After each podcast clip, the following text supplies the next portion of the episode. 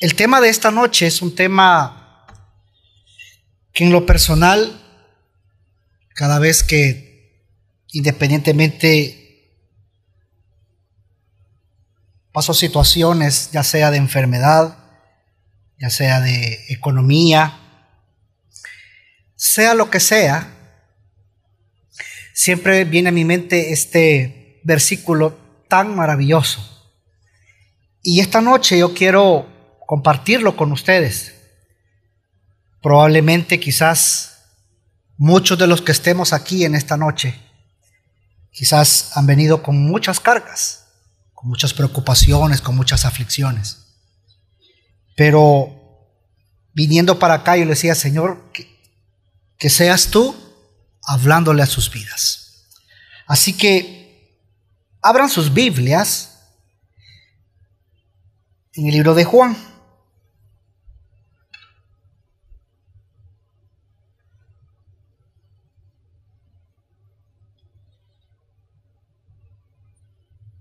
Capítulo 14, versículo 27. Dice así. La paz os dejo, mi paz os doy. Yo os la doy no como el mundo la da. No se turbe vuestro corazón, ni se acobarde. El tema de esta noche es, la paz os dejo, mi paz os doy. No vamos a obviar, hermanos, que en los últimos cinco milenios se han roto más de ocho mil tratados de paz. Se han peleado más de catorce mil guerras. Han habido un aproximado de cuatro mil millones de muertes debido a los conflictos armados. Para no ir muy lejos, la guerra, por ejemplo, civil en nuestro país dejó al menos 75 mil muertos. Ahora bien, hoy en día, en nuestro país, por ejemplo, ¿cuáles son los temas que anda de boca en boca del salvadoreño? La inseguridad, la delincuencia, por ejemplo, son las mayores preocupaciones que hoy en día hay. Ahora bien, ¿por qué estas hoy en día está produciendo zozobra, angustia, tormento, ansiedad, intranquilidad, preocupación y por lo tanto están perturbando la paz de las familias. Lamentablemente, aunque muchos andan en busca de paz verdadera, no la obtienen. Pero ¿por qué no la obtienen? Porque no tienen ni idea cómo encontrarla. Porque paz, mi hermano, tú que estás aquí en esta noche y aquellos que nos sintonizan por el canal, paz no es solo la paz de la estabilidad financiera, no es paz, por ejemplo, la salud, no es paz la inseguridad o la seguridad social, porque la paz no es según este mundo. Esa paz profunda que tan desesperadamente, amados, nosotros buscamos en nuestros corazones, aquella que en medio de las más duras pruebas produce que nos sintamos turbados, que nos sintamos confundidos, que nos sintamos con miedo. Pero cuando vemos y vamos a la escritura nos damos cuenta que la paz que ofrece Jesús es una paz diferente. Es una paz diferente a la que el mundo hoy en día ofrece y a la vez conoce. Pero ¿por qué esto es así? Porque debemos entender, amados, que es un don divino celestial que sobrepasa toda la esfera de lo natural,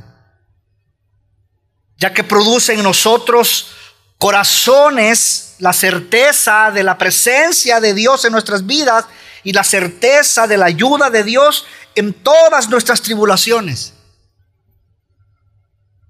Esta paz no es artificial ni mucho menos es superficial, ni mucho menos es temporal, sino que es real, auténtica y permanente.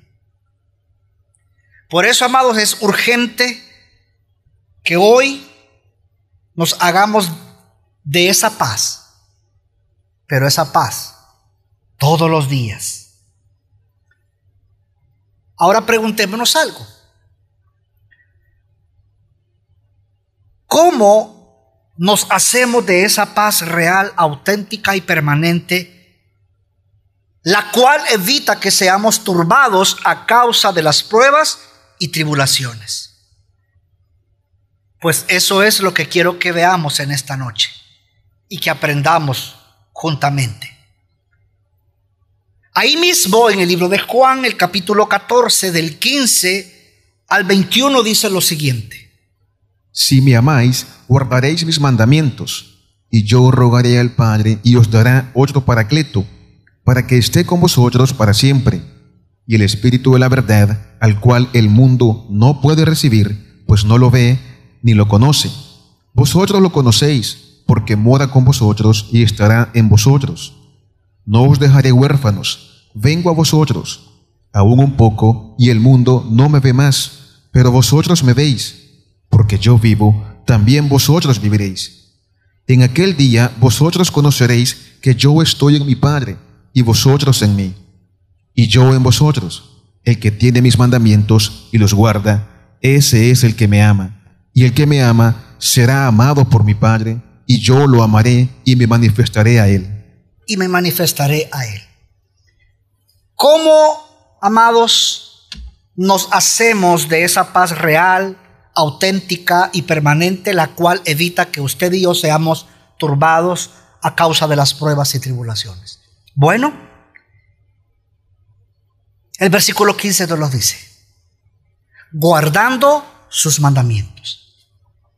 Y es que Juan dice, si me amáis, guardaréis mis mandamientos. Para ponernos en el panorama que estamos viendo de este capítulo, Jesús sabía que prontamente ellos habrían de ser eh, dispersados, aturdidos y a la vez desorientados. ¿Por qué? Bueno, se aproximaba su arresto. Por lo cual él comenzó a preparar entonces el corazón de ellos y por segunda vez en este pasaje, es interesante, en el de Juan 14, 27, nos recuerda lo del versículo 1. Les da este precioso mandamiento. No se turbe vuestro corazón. Y ahora añade algo, ni se acobarde.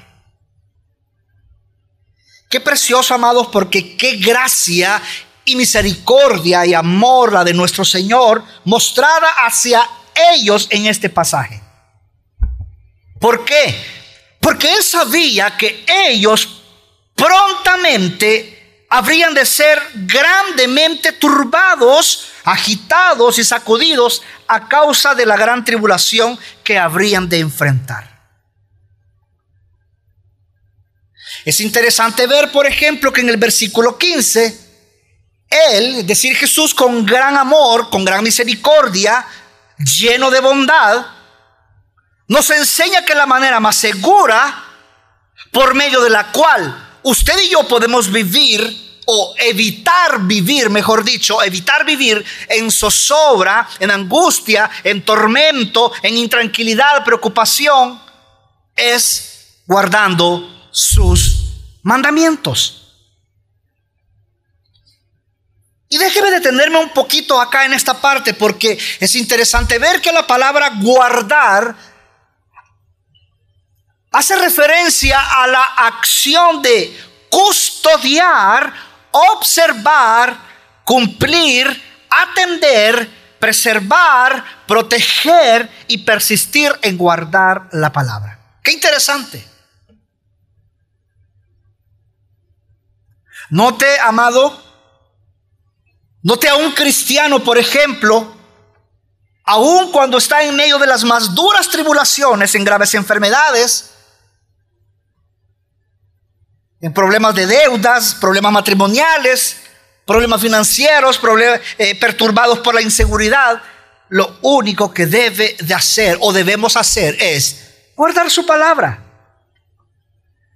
Hermano, hermana que estás aquí en esta noche, cuando esté atravesando duras tribulaciones, no tome decisiones a la ligera, ni decisiones en base a la desesperación. Guardemos la palabra. Que la palabra alumbre su caminar, mi caminar. Que la palabra alumbre nuestros pasos.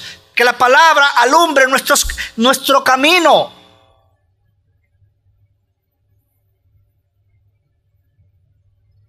Frecuentemente nosotros, muchos de nosotros, Ah, tomamos decisiones incorrectas en momentos de tribulación.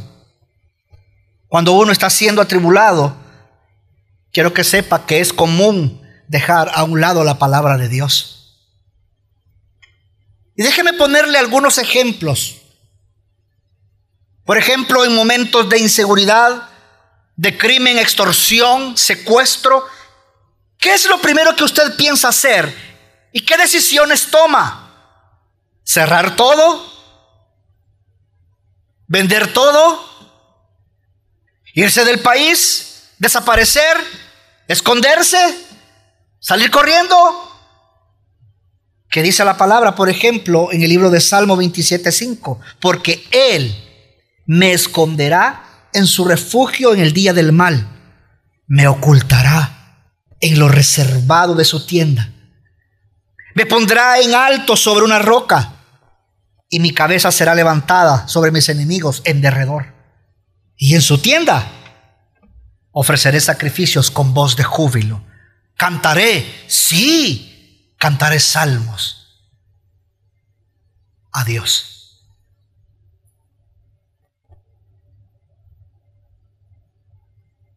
Por ejemplo, en momentos de enfermedad, de terribles diagnósticos, pronósticos en momentos dolorosos, momentos de tratamiento en enfermedad, cuando comienza a padecer y a sufrir a causa de la enfermedad, ¿qué es lo primero que usted piensa hacer y qué decisiones toma?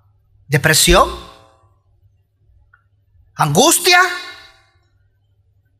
¿Con ganas de renunciar?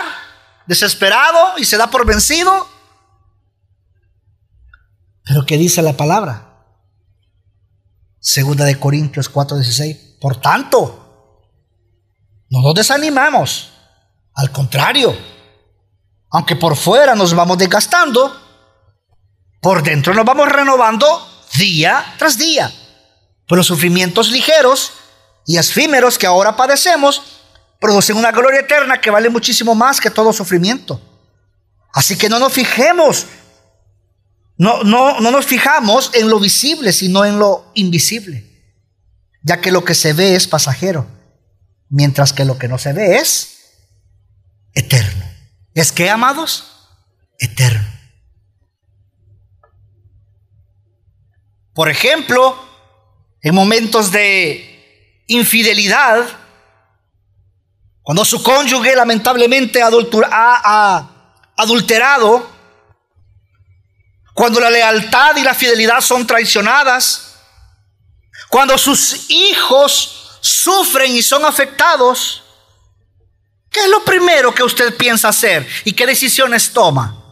Divorcio, venganza, justicia propia, que se lo lleve el diablo. Revancha, ira. ¿Qué dice la palabra? Aunque todos se vayan, todos, oye lo que dice la palabra, aunque mi padre y mi madre me abandonen, el Señor qué? Me recogerá. En momentos de crisis financieras, cuando no encuentra empleo, por ejemplo, cuando la empresa o el negocio ya no son rentables, cuando las deudas ahogan, cuando los codeudores o los cobradores se juntan afuera de su casa para tomar el café mientras, mientras lo esperan a que usted salga. ¿Qué es lo primero que usted piensa hacer y qué decisiones toma?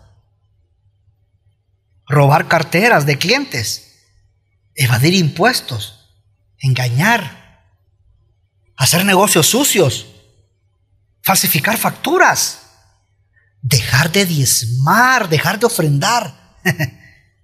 ¿Qué dice la Biblia? Salmo 27, 13. Creo. ¿Cómo? Creo que veré la bondad del, del Señor en la tierra de los vivientes.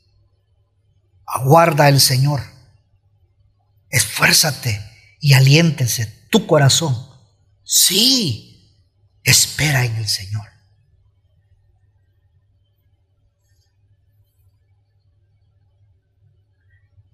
En momentos en donde, por ejemplo, uno de nuestros amados familiares se encuentra en lecho de muerte, desahuciados, a punto de morir, o acaban de morir.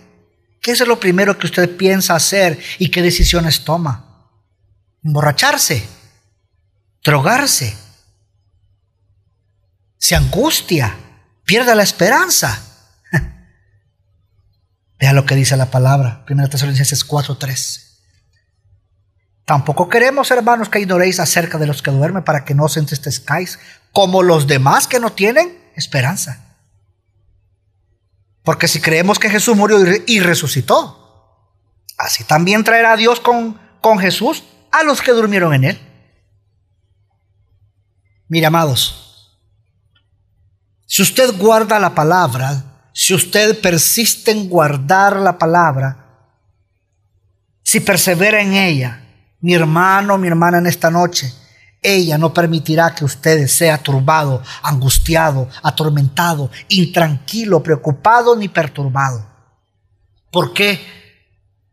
Porque la palabra, ella, ella será su luz, ella será su lumbrera, ella será su esperanza, ella será su consuelo, ella será su fortaleza, ella será su aliento, ella será su alimento, ella será su paz, ella será su sabiduría y lo llevará siempre a tomar las mejores decisiones, a tener esperanza, confianza y paz.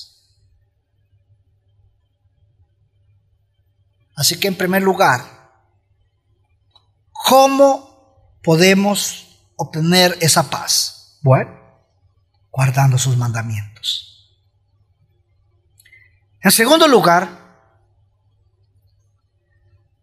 ¿cómo nos hacemos de esa paz real, auténtica y permanente, la cual evita que usted y yo seamos turbados a causa de las pruebas y tribulaciones? Bueno, esto no es algo que nosotros hagamos, sino más bien que Dios hace en nosotros por pura gracia.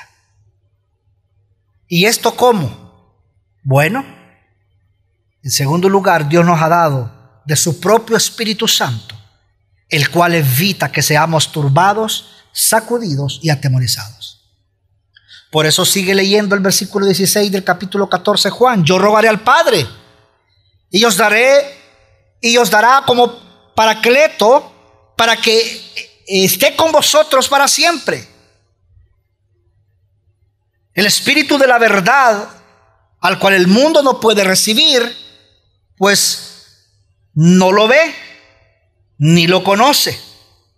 Vosotros lo conocéis porque mora con vosotros y estará en vosotros. No os dejará huérfanos, vengo a vosotros. Pero el Paracleto, el Espíritu Santo, a quien el Padre enviará en mi nombre, Él os enseñará todas las cosas y os recordará todo lo que os dije. Aquí vemos varias cosas importantes en estos versículos que acabamos de leer. En primer lugar, el Paracleto o consolador. Es un término cuyo significado es tan grande que no puede explicarse con una palabra. Este término significa alguien llamado a estar a tu lado para ayudar. Aquel que cumple con una función de ayudador, consolador, exhortador, intercesor, alentador, abogado y defensor. Por eso dice el versículo 16, y yo rogaré al Padre y os dará otro paracleto para que esté con vosotros para siempre. Es decir, el otro consolador, claro, Jesús, entender que Jesús es el primero, la promesa del Señor fue enviar otro exactamente como Él a alguien que pudiera tomar adecuadamente su lugar, a que continuara con obra, aquel que los fortalecería, que iba a interceder por ellos, aquel que iba a estar con ellos para siempre.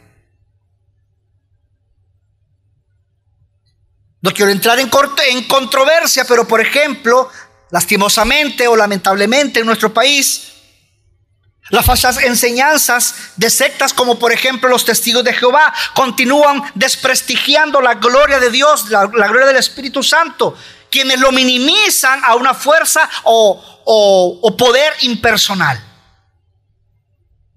Pero qué interesante ver que las escrituras nos enseñan claramente acerca de la deidad de la persona, de los atributos y del poder del Espíritu Santo. Nos enseñan que él es quien nos enseña y nos recuerda todas las palabras de Jesús. Que por medio de Él está en nosotros. Él mora en nosotros y nosotros en Él.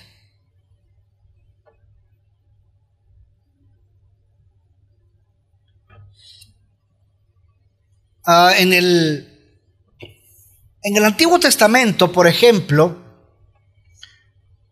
los hombres, los profetas, hombres de Dios, eran usados ah, de una manera temporal por el Espíritu Santo.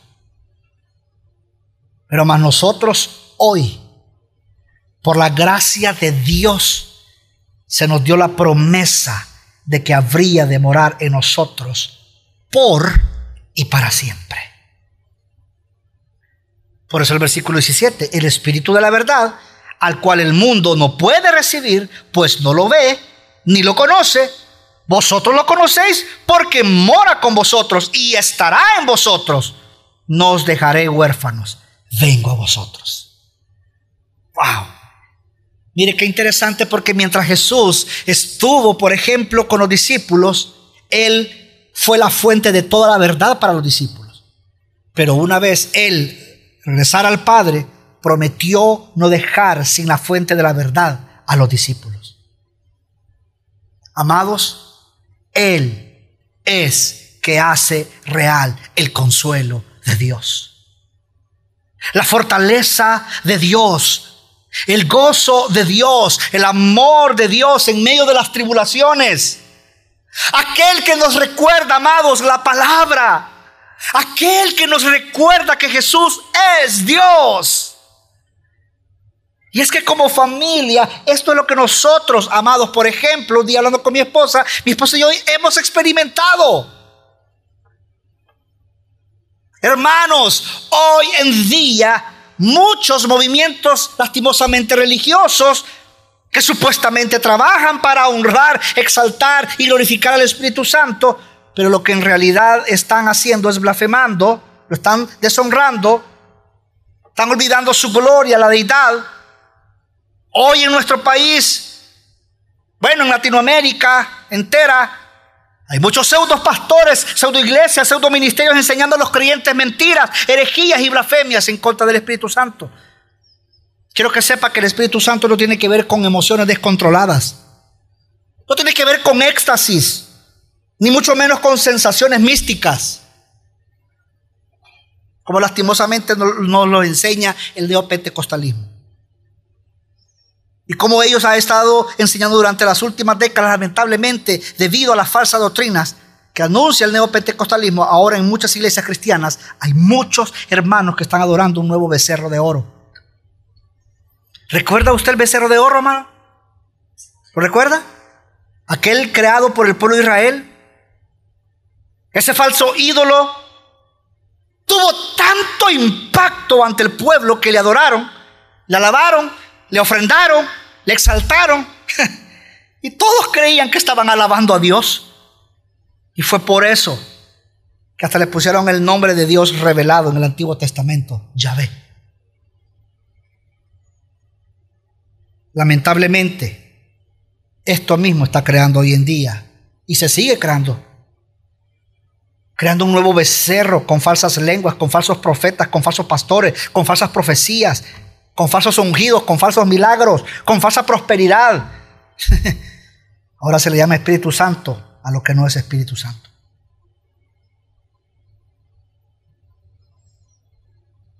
Utilizan su gloria para poder manipular a muchos.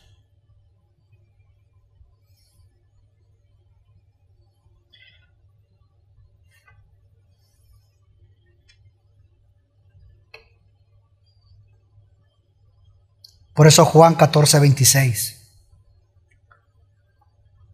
Pero el Paracleto, el Espíritu Santo, a quien el Padre enviará en mi nombre, Él os enseñará todas las cosas y os recordará todo lo que os dije. La paz os dejo. Mi paz os la doy. No como el mundo la da. No se turbe vuestro corazón, ni se acobarde.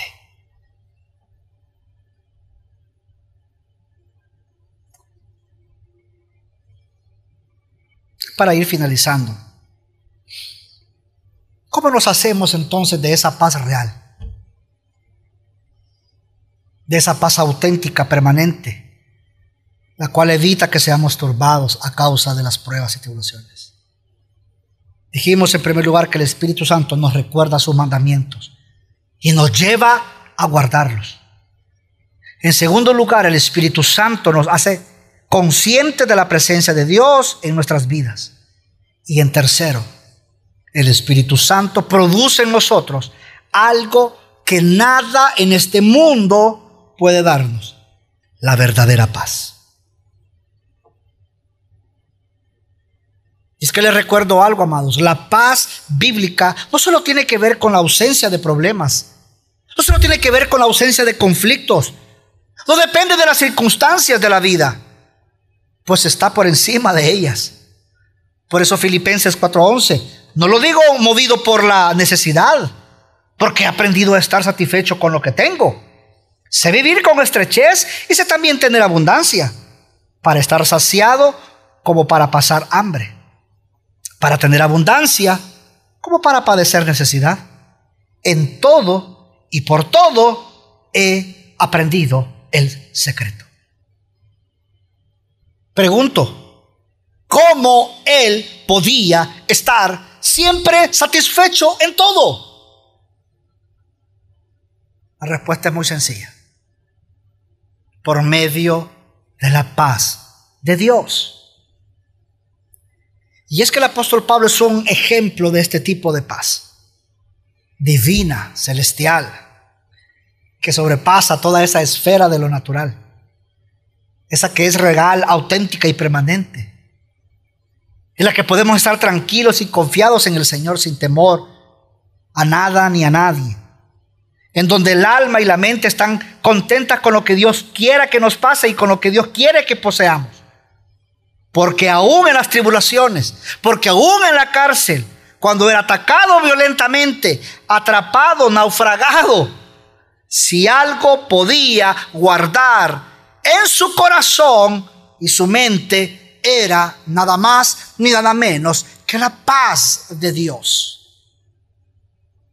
Por eso es que usted va a recordar, por ejemplo, que estando en la cárcel, que irónico, Pablo pudo levantar alabanzas estando en la cárcel. Aún luego de estar perdido en el océano a causa de una gran tormenta y haber perdido el rumbo, aún a punto de quedarse sin provisiones. Vea lo que dice Hechos 21-25. Por tanto, oh varones, tened buen ánimo.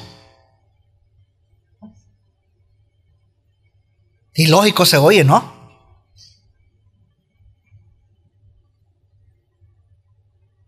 dice, tened buen ánimo, porque confío en Dios que será así como se me ha dicho. Mis hermanos, en esta noche, solo hay una fuente de verdadera paz y no está en este mundo. Su búsqueda será vana si no busca a Jesús. Por eso Isaías 9:6 y se llamará su nombre admirable, consejero Dios fuerte, Padre eterno, príncipe de paz. Es Jesús es Jesús, la verdadera fuente, la verdadera paz. Es Jesús, amados.